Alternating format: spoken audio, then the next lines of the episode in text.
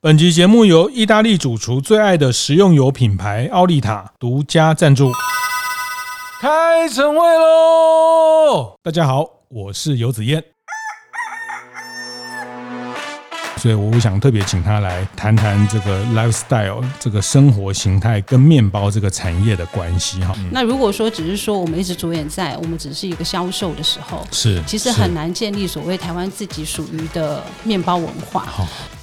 观念对了，电就赚了。欢迎收听大店长晨会，每周一、周四、周五，透过 Podcast 和大家分享服务业的经营和洞察。那在这个节目，我觉得呃自己做了两年哦，那慢慢也也越来越有一些一些心得了。那我觉得这个平台也谢谢大家越来越多的伙伴哦，包括像呃在海外，像在马来西亚哈，也有人在美国哈，也会收听呃这个大店长晨会的节目。那我想透过呃这样的方式帮。中小型的服务业店家啊，去拓展大家的视野哈，或是对服务业经营的的一些知识的的补给哈。那因为我知道大家平常都很忙哈，尤其呃这两个月更忙哈，因为解封之后过完年之后，这个报复性的消费哈又缺人哈，所以光光把店里的处理完的这个压力就很大了哈。但是我觉得大家在空档的时候做一些知识的学习，做一些讯息的呃收集还是很必要哈。那也也是一种休闲娱乐啦哈。转转移一下注意力哈，这学习是一种一种放松哈，就是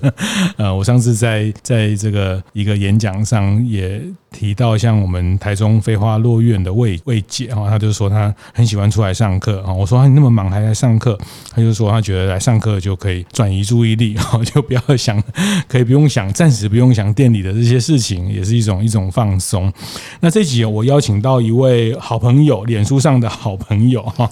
我自称他呃自称。我是他好朋友，那他是好朋友哦，是啊，呃，林翔哈，黄林翔，那过去也是在呃资深的媒体的，特别是美食跟餐饮的产业啊，那呃，我们有个共同共同的喜欢跟兴趣是关于烘焙产业，那这集我要请他聊聊面包的这个主题哈，那先请啊林翔跟大家打个招呼。Hello，大家好，我是黄林翔。是是，那大家也可以上林翔，他现在有参与跟一起管理的一个过上好日子的脸书社团，对，也有官网，对，也有官网。是是，这个是在做做什么样的的社团的内容？其实就是把我们平常在生活上里面，比如说可能有吃到一些好吃的啊，或者是我们听到。呃，一些呃餐饮业的一些内容啊，或者是消息，我们都会放在上面。那其实大部分还是跟呃餐饮比较有相关。是是是是。那最近我我看到他的脸书，还有在过上好日子这个官网的一篇文章哈，就是我就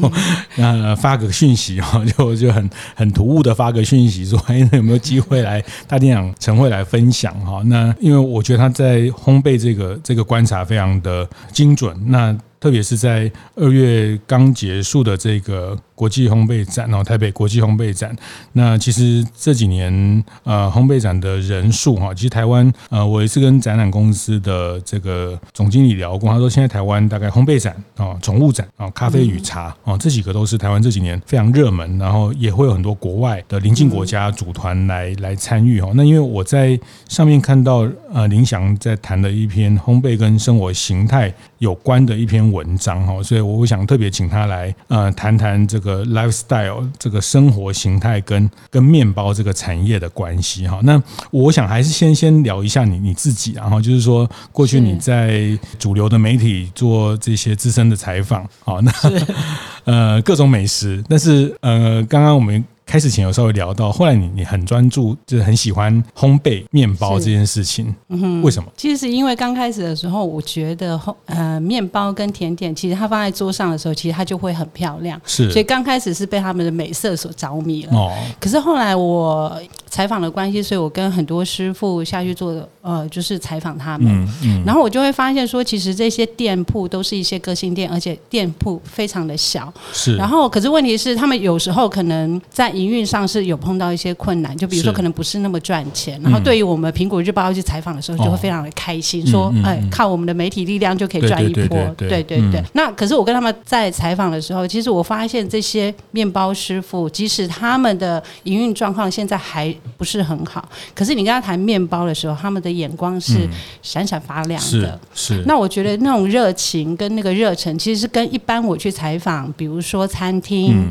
的师傅，其实是非常不同的。哦。因为我觉得他们是呃，可能这个烘焙业，其实在台湾要赚钱，其实它毕竟不是主食。是。他们需要经过一段时间去培养。嗯。然后，但是他们还可以有这种热情投进去的时候，我就我我是佩非常佩服的。哦。你觉得为什么？其实我觉得他们对他们自己，我觉得很大部分的那个面包师傅，有一部分他们是来自于科班，可是有一部分是来自于兴趣。那我很多的部分就是说，我觉得选科班的那一群学。呃，出来的那个师傅，其实他们在学习的过程当中，嗯、面包跟烘焙也成为他们兴趣的一个部分。是是，是。那我觉得本来就不是科班出身，他投入到这个行业的时候，其实很多部分他还是兴趣。嗯。所以我觉得他们在就是把兴趣当成他们的职业的时候，是他们其实是非常投入的。嗯、我觉得这跟一般的呃餐厅的师傅，就是说早期的餐厅的师傅是非常不同的。为了生活。对，是为了生活。我 可能为了要赚钱啊，或者什么之类。的，然后甚至有我，我觉得其实台湾人对烘焙这件事情是带有一些幻想的，是，是。他们认为说，因为看起来都很漂亮，都很美，嗯、所以我进去之后，我应该也可以过着那样幸福快乐的生活。哦、是，是，对，是，殊不知，殊不知掉进了无底坑。呃，这个烘焙就是一种，哎，大大常听大力养陈伟也知道，本人也是个面包控哦，甜点控，哦那个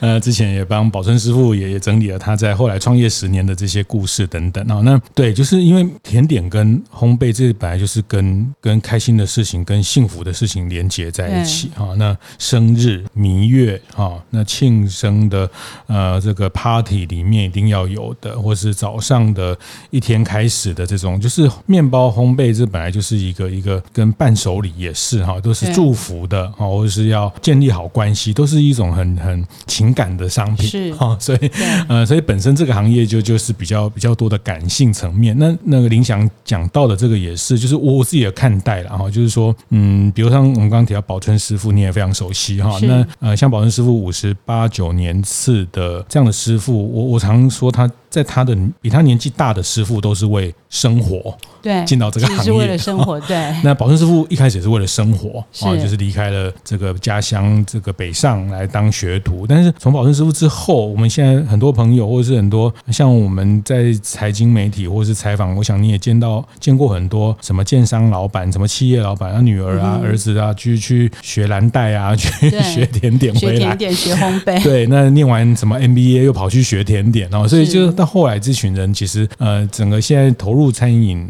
特别在烘焙，他们可能是兴趣或所谓兴趣，或是实现自己的某一种生活态度，变得是他在参与这。我觉得那个出发点不太一样。嗯，这跟就是说现在的师傅跟以前的师傅其实是完全不同的。是是是。那我请林翔去跟大家分享，因为今年烘焙展，嗯、呃，我没有。到场啊，因为不知道在忙什么，然后其实也很近，就在南港这个展览馆啊，这个这个离我们家也没有很远哈。那但我就就那几天就错过，但我后来在在林祥的脸书还有。这个过上好生活的这个官网上面看到你讲的一个文章，从呃这次展的一个 lifestyle，我觉得哎，我你也给我这个很好的想法。以后我觉得这些重要的展会，其实也可以呃，像很多伙伴在中南部，他们不见得能来，也可以去去请达人来帮我们做一些带路，或者是透过达人的角度来也跟大家解析说，这次展会每一年的展会里面呃有什么新的趋势。是，嗯嗯嗯。那我觉得这集，我觉得他。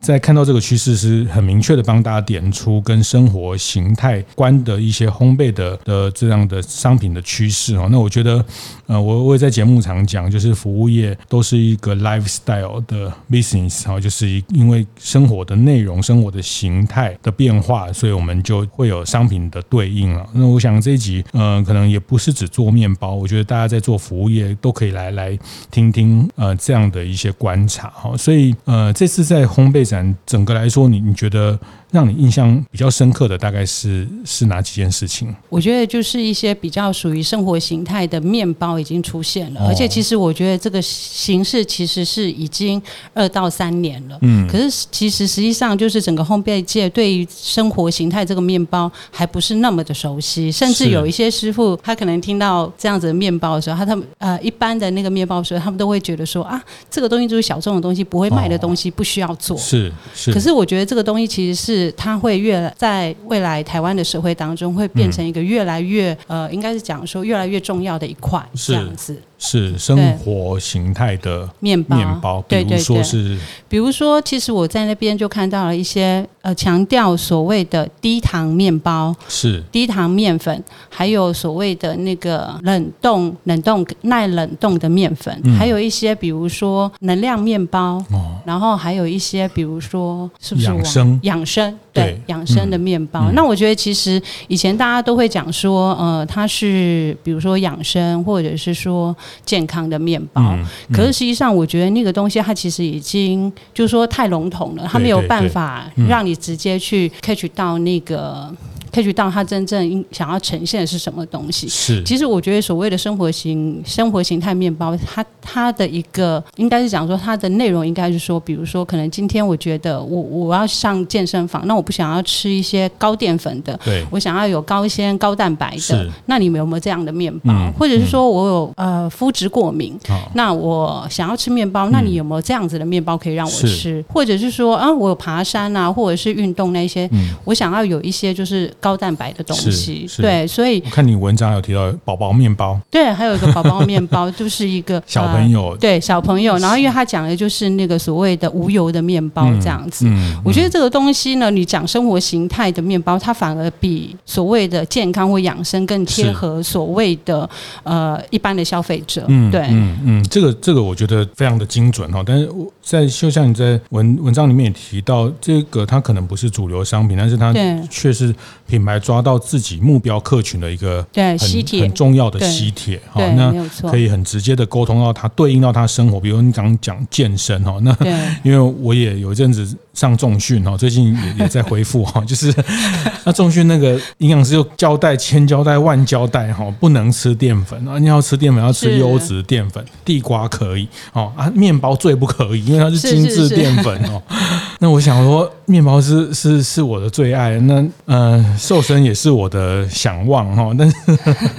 呃，这个这个要做这个抉择，我就好困难哈，就是，是呃，那。就是这个都是生活形态，那包括像呃淀粉，大家现在也越吃越少，碳水化合物啊。但是对我来说，我觉得不吃真的是对不起自己哈，嗯、吃了对不起 营养师，营养师对不起教练哈。然后我们又又花钱找教练，然后我们又不听他的话，那我们干嘛花钱去上中训哈？就每天在那边煎熬，你知道吗？就是说，我懂的。对，但是我觉得这种面包它的好处就是说，呃，因为它考量到说你需要健身，你不需要淀粉。嗯，所以他就是按照这个概念去帮你塑造一款面粉，然后让一般的那个烘焙店家可以去使用。嗯，那我觉得其实呃，一般烘焙店家应该是说分成两个形态，一个就是说，其实一般的烘焙店家他们其实有时候也会听到消费者的这个声音，所以他们会用他们自己的方法下去做。比如说，可能他就是用一般的面粉，然后搭配所谓的豆类，就豆制品。最会了，对，台湾最会了，或者是用豆渣，所谓的豆渣开始做取代。最早做法国面。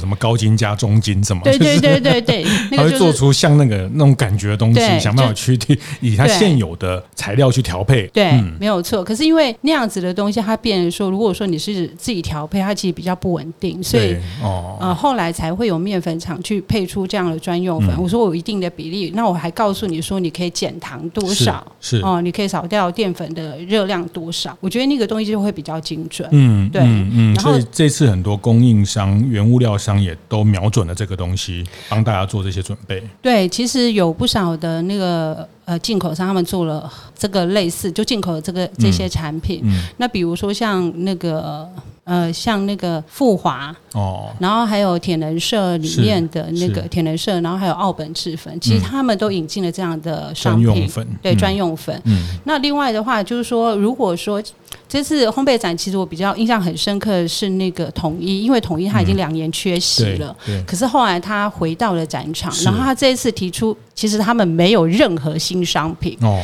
对。可是他们提出了一个所谓的能量面包这件事情。嗯嗯、那我觉得能量面包它这个东西其实也是针对生活形态的需求，所以设计出来的一款面包。嗯、那我觉得它就是它同样也是同样这种概念，它就是我用呃旧有的商品，但是我更新我的配方，哦、可能开发了一些高蛋白呃高蛋白的酱料或高蛋白的食材，嗯、把它放进去，嗯、然后把它塑造成一一款能够给诶、欸、给运动员需求的那个面包，这样子。是，是。对，所以它那个它那个主题，其实我觉得是做的还不错，嗯，对，嗯嗯，就是从原物料商的呃，他们可以做一些它的市场的资料会比较完整。对市场的情报比较完整。对，嗯、我觉得其实统一他们在在做一些呃有关于烘焙这件事情，其实他们的观察有比较快速，是一些些。是这个是比较大的企业，或是呃，我我也觉得这个都是台湾的服务业要，比如日本在对于这种市场情报。对，就非常的发达。好，那我觉得一个产业要进步，然后要要更赚钱，其实对于情报的掌握要要更丰富，然后去看到包括呃我们在讨论的所谓生活形态，它它也不是，它其实后面都是很多情报。对，就是情报的汇集。情报的汇集。对啊，那我看到一个东西，这些健身啊、低油啦，或者是淀粉的这些，那还有一个就是冷冻面面包这些，它不是面团，它是冷冻在复烤的。对。像这样的面包生活形态，台湾的生活形态也不是都都可以找到类似的国家哈，以像我们跟日本很接近，对，其实跟日本完全 follow，完全 follow 啦。其实是讲白话，这种生活形态，我们刚刚讲的这些事情，早在日本都已经很多的，他们也开始去注意到这些什么无麸质啦、健康啊、宝宝啊 什么的。那所以呃，像冷冻，我觉得这里面有一个像很明确的数据哈，就你提到像在日本也是昭和面粉这个部分，他们甚至在估日。日本在二零三零年的劳动人力需求，哈，他们估说他们是从那个情报那个总体的劳力来回推，哦，说啊，比如说在日本，可能到二零三零年有七千万的人力劳力的需求，劳动力的需求，但是那时候只有六千五百万的劳动力的供给，哦，所以劳工不足，就像现在大家烘焙业缺工，哦，所以他们推到二零三零年缺工这个缺口有多大？是回推到。所以在烘焙业必须要去，它包括到好像也连那种什么，现在大家疫情之后采购面包的这种周期，他们也都统计了，对，也做了一个统计。嗯、那其实是我觉得冷冻面团，其实呃冷冻面团或冷冻面包其实不是。一个新的议题，它其实在早期就非常早就出现了，嗯、甚至是说呃这次仍然缺席的南桥是。对南桥他们其实是应该算是冷冻面团面团的一个很重要的一个先驱。对对对，然后所以这个议题它不是新的，嗯，可是我觉得它是。这一次的那个呃所谓的冷冻面包会引起我的注意，是因为呃我们早期在做冷冻或冷冻面团或冷冻面包的时候，其实我们很少考虑到所谓美味这件事情，因为那个东西会变成说，嗯，是我们可能因为生活上的需求，嗯、所以不得不我不得不的一个策略。那现在这次的烘焙展的话，其实我觉得它是回归到说，其实你一个喜欢烘焙是。的人，他其实会考量到所谓美味这件事情，对对对嗯、所以你就会有就有业者，他就推出了一支所谓的那个呃专用于冷冻面包的一个、嗯、一支面粉，是。那个是考量到说，如果说今天他他当然也可以做冷冻面团，那你做冷冻面包的时候，你带回家去，呃，比如说你可能复烤的会发生的一些状况，嗯、比如说你冷冻的时候可能它会脱皮，对，然后或者是说你冷冻太久，它其实会。中间会有一些啊面心的部分会有一些白化，就是变结晶啊，或变硬这样子。所以他们就设计针对了这个环节，然后去做了一个面粉。对，然后它可以就是你即使做成面包之后，然后你新鲜吃还是好吃。可是你带回家之后呢，你冷冻之后再复烤，其实它还是会有呃，就等于还原度还原度很高这样子。然后至少对对对，就比如说可能它就不会因为你冻的时间很久，所以它会有硬化的感觉。是，或者是说，一般面包不一定能这样做哈。就我们一般到面包店买这些面包，那当然，比如说有些吐司，你可能一次吃不完，把它分小包冷冻哦。那对。因为它那个一开始在做设计的时候，不是可以适合在冷冻，但复烤也不差啦。但是现在就是刚呃林翔讲的，就是要求美味，它现在不是求有就好了。对，现在不是求有就好。嗯、那我觉得现在很多烘焙业者他们在做的事情，其实也是在求美味这件事情。是，是比如说像那个我们刚刚有提到一个所谓的无油的无油面面包的一个趋势，那其实它是一家呃叫做呃。有一家食材商他，他他。推出了一个双洁净蛋白，嗯嗯，那我觉得说我们可能应该这么讲，它不是它不是烘焙品项里面必备的一个产品，是，但是它的功用是说，我今天取代了水，我取代了蛋，哦、呃，鸡蛋取代了糖，嗯，那取代了部分油脂，是，然后但是它里面的呃里面的成分里面是没有油脂的，嗯、可是你放下去烤之后，其实它的面包还是有还是有它的柔软度，是，然后有它的 Q 性跟蓬松度这样子，这个当用比。比较专业的话来讲，这个叫什么断口性啦，对啊，化口化口性啦，或者是 Q 性啊，啊那些，对对对，是，其实这个都都可以测试的，就像这咖啡一样，或者是这种都有很多指标可以去测试，它突然黏黏会不会粘牙啦，等等，啊，这个等等，那它它在恢复的，因为受过这么大的温度的变化之后，这些东西能不能维持那个适口的一些条件哈？那但我我觉得我们谈这些哈，其实就是呃，这些供应商都有很多。我的听起来就是今年大概很多人往这个方向做做供应哦。那呃，原物料食材商有食材商的。看到的情报呢？那我我自己觉得，对店家来说，可能要要去思考，因为毕竟呃，店家还是最直接在产品跟消费者沟通的这个界面。好，那你怎么样直接面对客户？对对对，怎么样从里面去洞察到这个消费者怎么去去看待，或他的使用习惯的，或是你的，因为这个也不是每一家店，也不叫适合，就是每一家店在的社区啊，是这个定位啊，客群是。那你要怎么样去？原物料可能大家都不难拿得到。哦，那那你怎么样跟你的客人沟通这件事情？这像你里面也谈到，像在疫情这件事情，你刚讲冷冻面包，我就很有感，因为在也是在疫情的时候，那我就去那个我们去 Costco 有买，我就买了那个他们是从法国还是哪边进口那种叫所以冷冻半熟面包这种概念，就是它已经七八分熟，七八分熟，对，对，然后回到家 复烤之后就十分熟，对对对，然后然后我我我我复烤完我真的蛮有点惊艳的，我说哎呦可以哦，就是。因为在那个，比如疫情的时候不方便出门哈，那家里有这种东西，哎，复烤一下，你觉得它它真的还还蛮能替代呃，你你去买现烤的这个东西，那它那个就是专门 for 给你复烤，那大概照它的时间温度就可以还原到一定的像类似出炉的这种东西了。这个也都是从生活形态回推哈，因为你的文章里面也有谈到这种，好像他们在日本也有做了一个调查，就是买面包回来冷冻四到七天的家庭有超过三十趴，就是说三分之一的人其实不是买完隔天就吃完，吃完了。其实我觉得我们现在大家很多人也是这样，就是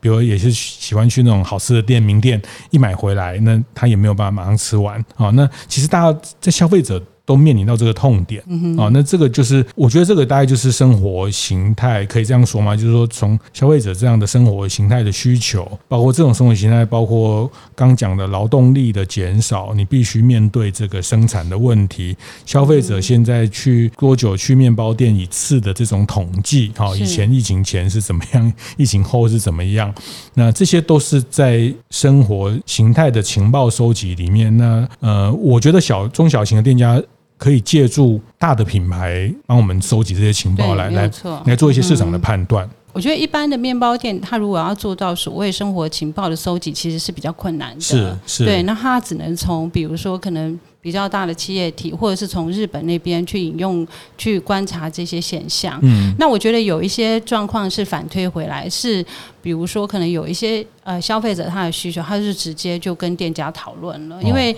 比如说像在台中有一家面包店，他们也有推出低糖的面包。然后他当初推出低糖的面包，主要的原因是因为他们的附近有学校，一个是学校，然后另外一个就是有健身房，所以他们健身房的人口就在讲，那些人其实。应该也很喜欢吃面包，所以就上门去跟他问说：“哎、嗯嗯欸，那你有没有提供一些，比如说比较高蛋白，嗯、然后比较高纤的，不要说都是淀粉的面包？”所以后来他们才会去引用所谓的低糖面粉去制作这样的一个东西。嗯，那我觉得其实面包店他们没有办法啊、呃，有所谓数据型的资讯的时候，其实我觉得应该更常跟消费者聊天跟讨论，是。因为。呃，我觉得你真正面对你的，比如说你主要的群众、主要的客户的时候，嗯、了解他们的需求，把它变成你们变成面包店的一项商品，我觉得这是最直接的方式。嗯，对对对，嗯、对这个这个消费者的所谓的洞察 哈，就是说我们在做做做品牌的这种呃客群的洞察，那有时候消费者他没有讲哈，那因为他在别的地方哎有找到了，他就。就就去别的地方了啊！那其实市场上有很多讯息在，比如刚讲健身这一块，这几年也很多像餐盒啊，健康餐盒这种，这个也很多家，包括呃像胡须张哦，他们这也。成立了一个健康餐盒的 品牌啊，在目前在台北有两三家哈。那其实大家也都意识到，我觉得像餐饮业也都意识到这种趋势改变。我觉得面包店没有理由哈，以台湾的面包店的的数量，或者说其实。台湾人对面包、呃甜点这一块还是还是蛮喜欢的，还是一个。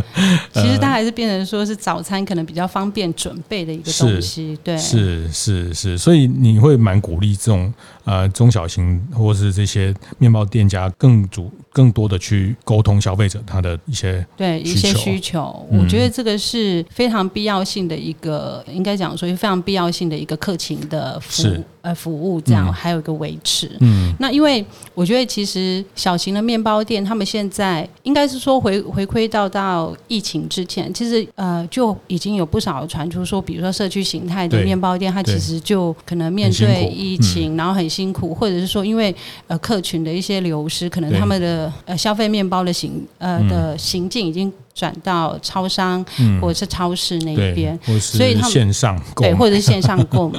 那变成说他们的呃社区型的面包其实非常的辛苦，又找不到师傅的这些压力，对，又找不到师傅的压力，所以我觉得，可是我觉得就是就是说，我们没有办法责怪说这些消费者他流到别的方向去了。是，其实有个很重要的是说，我觉得超商、超市的这些通路，他们的面包做出来的品质，其实跟我们所谓社区型的面包的。品质其实差不了多少，是是是。对，然后如果说我们在社区型面包或小面包店，它没有办法有一些有区隔性的面包出来的时候，其实它很容易被取代。嗯，那还有个更现实的问题就是说，因为我觉得对一般经常食用面包的人，其实他也有考虑到价格的问题。是，那。他们转向超商或者是超市，其实是一个，因为超商、超市毕竟还是稍微便宜一些，对，所以我觉得这是一个很必然的一个趋势。嗯、那小面包店它只能就是说我我做出区隔化的一个商品，是是是，其实大家不得已，也不说不得已啦，因为这种面包店。像全联哈，这几年投入很大烘焙，也蛮可怕的。有时候八九点去，他那种 就是，反正他全全部最后就是把它卖掉，那种也是蛮破坏性的价格哈。那那他们也不断的在进步哈。他们一开始这个呃这个面团的的这个不同地方烤，好像听说很多人觉得它品质不是很一致，但是他们也一直在在进步。那加上便利啦哈，就是就是提着就走，或是就多带一些东西走哈。那嗯，所以。我觉得这个都是大家可以比较也勇敢，或者是比较明确要做出一些针对你的客群的。那我觉得好吃哈，其实我常说台湾真的是对喜欢吃面包甜点来说真的是天堂，真的是到处都有面包店跟那个甜点店，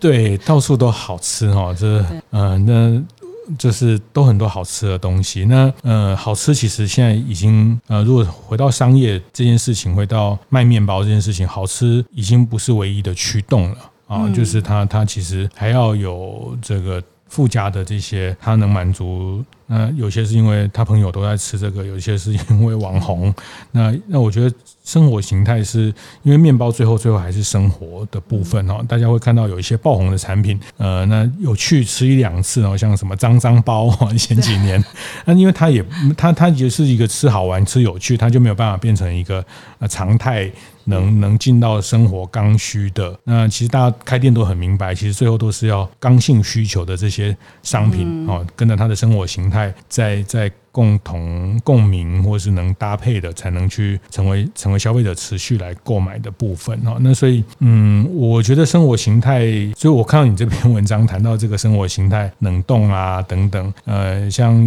呃，其实呃，我们大家都很熟悉法兰斯的。高高理事长哈，那他们十几年前，他们是做一个冰的时候会好吃的面包。对，没错，那个卖的很好，在网络上声量非常的高。对，维也纳牛奶哈，那在那个时代十几年前，大家都觉得面包要刚出炉才好吃，冰的怎么会好吃哈？然后后来发现，哎，可以用这技术上去克服，那也不是大家都能这个随时随地都买到刚出炉的哈。那冰的回去冰几天还都很好吃这件事情哈。那我觉得也也某种程度也抓到了一个生活形态的一个需求，需求，我我想这个都是在透过展里面可以看到的部分哦。所以，嗯，你觉得你像对你对烘焙这个产业你也非常熟悉，所以你觉得接下来整个市场上，呃，如果从经营的角度，呃，最后你会想要提醒大家，就刚一个生活形态的部分，是那对消费者理解的部分，嗯哼嗯，因为我觉得其实生活形态它所联动出来的，其实有一些是非常专业的部分。我所谓非常专业的部分是，是比如说像是，比如说你低糖的面包，或者是能量的面包，嗯、或者是说呃那些你要减油的那些配方。哦，我觉得那个东西其实是非需要非常多营养的专业知识。是，是那我觉得。觉得我接触到，就是说有使用这些呃食食材的一些面包店，其实他们在这一些专业的知识上，其实还是大部分得以仰赖所谓的呃食材提供。供应商、原物料商，对原物料商，嗯、然后就帮他们所谓的算那些呃，我觉得算那热量是其次，嗯、是连配方的部分可能都必须要仰赖是、嗯、呃那供应商这样子。那我觉得其实应该要反推反反过来说，就是烘焙店的面包师傅他其实也要具备这样的一个知识，就是说我今天要做生活形态的面包，它不是一触可及的，是它不是说我今天拿来面粉我就可以做，嗯，而是说它其实要结合非常多的营养学的概念，嗯、那你可以。透过烘焙供应商的一些原物料来做出属于你的面包，我觉得这也是一个优势。这样子，这是我对那个烘焙呃面包店其实一些的一个建议。这样，嗯嗯，很棒。那如果说是那个，如果说是针对，我觉得其实台湾的呃台湾的烘焙供应商其实分了两种，一种就是所谓的进口商，一个是呃真正在台湾。呃，自产自销的一些大厂，嗯，对，那我觉得对呃进口，我我后来观察到进口商的部分，其实。很多，他们现在也开始回推，就是想要有一些，嗯、还是想要有一些，比如说，他们现在也致力于把本土的东西引进到他们的那个、哦、呃食材销售行列，对，在地的食材也引进了、嗯、呃他们的一个国外的食材的销售行列。嗯，那我觉得这是一个好的现象，就代表说，其实有一些东西其实不一定要国外进口，其实台湾的水果啊，或者是一些呃农特产品，其实是非常好的，嗯、而且在地自产自销的。的话，其实它的新鲜度也会比较高。嗯，嗯，那另外一块的话，其实我觉得对台湾台湾的那个自产自销。比如说那个面粉厂的话，其实我会比较希望他们就是说，我觉得销就销售，它的确是一个非常重要的一个，就是说企业活下去的一个手段。是。可是我觉得在一些面粉上面的一些研究，我觉得其实应该再更多一点，嗯嗯、或者是说消费形态的一些研究要再更多一点。嗯。然后他才有办法说带给烘焙面包店，他们才有产业整个产业它才会再进步。那如果说只是说我们一直着眼在我们只是一个销售的时候，是其实很难建立所谓台湾自己属于的面包文化。好，然后因为这几年真的是，就是说我们这面包的历史其实很短。对。然后，可是我们如果说不去经营出我们属于我们台湾在地的一些面包的文化的时候，呃，面粉厂它没有投注这样的心力的时候，其实是会在这一块缺席的。嗯。那变成说，还是大部分都是以进口食材为主。是是。对，是我。这是我对呃台湾的呃一些大厂的一些建议，这样子。嗯、好，谢谢，好棒，好专业。我觉得也也谈到我们共同的一些愿望或想法哈，就是让台湾的烘焙业的这个文化要能在输出出去之前，我们有好多的功课。对，好，那怎么样致力于某一些研发的食材的研发的这种硬的基础的投入，这件事情是要的。生活情报的收集，生活形态，在地食材的的怎么样去导导入啊？那上游、中游到下游的销售的怎么样去扮演？除了是提供美味，是不是也成为帮消费者的健康营养去把关的一个角色？我觉得做食物、做做餐饮、做服务业，呃，本来就是要帮消费者的呃生生活去去选择、去把关这个呃，但因为我们最后要创造的是幸福感嘛，哈，不能不能说 这个很好吃，然后这个胆固醇超标，好像我这是我最近的问题，然后胆固醇超标了，这个也没有办法创造真正的幸福感，哈，就是呃，我觉得这个就是我们这部分都是很多。硬的知识要要学习啦，我觉得非常谢谢林翔特别把这个部分东西提出来，大家一起来来想想。那美味这件事情是我们能擅很擅长的部分哦。那这个美味，呃，在在赋予它的生活形态的对应，那我觉得这个事情都做到某种程度，或是它它一定是可以让品牌让销售成长，这个是必然的。好，谢谢谢谢。今天啊，林翔跟大家分享哦。那这个这个文章原文大家也可以。去过上好日子的官网，官网官网上面有有这篇，他在谈今年他在台北国际烘焙展看到的一些趋势，那里面也有一些呃数字跟一些报告的内容，还有一些供应商他们比较更更清楚的一些提供的一些像面粉的品类等等这些东西哈。那呃，不过很真的很谢谢哈，我我也真的很开心，呃，能有更多人来一起来聊聊面包，来聊烘焙的文化。我也很开心跟尤大哥聊这件事情。是是，没有我们大家一起，我觉得后面还有好多事情可以做。那因为台湾也非常不容易，我们有好多五六位、六七位从宝春师傅之后的面包冠军哈。那这个都是台湾在烘焙业很很重要的资产。资产对，那这个事情，那消费者也很挑剔，消费者也不断的在在进步，也很棒。那供应商也很努力，从全世界找到很好的东西哈。那我觉得更多人来投入在在特别是面包文化。这件事情的的累积哦，那对整个产业的进步会才才能带来真的比较长效跟 长期的累积的进步。对，这是我的我的想法啊，也是谢谢今天林翔再再次的呃，把我对这件事情的关注又又重新再想一次。谢谢谢谢林翔今天分享。会后记得在 Apple Podcast 订阅、评分、留言。有任何想在晨会上讨论的议题，也欢迎提出。大店长晨会，下次见，拜拜。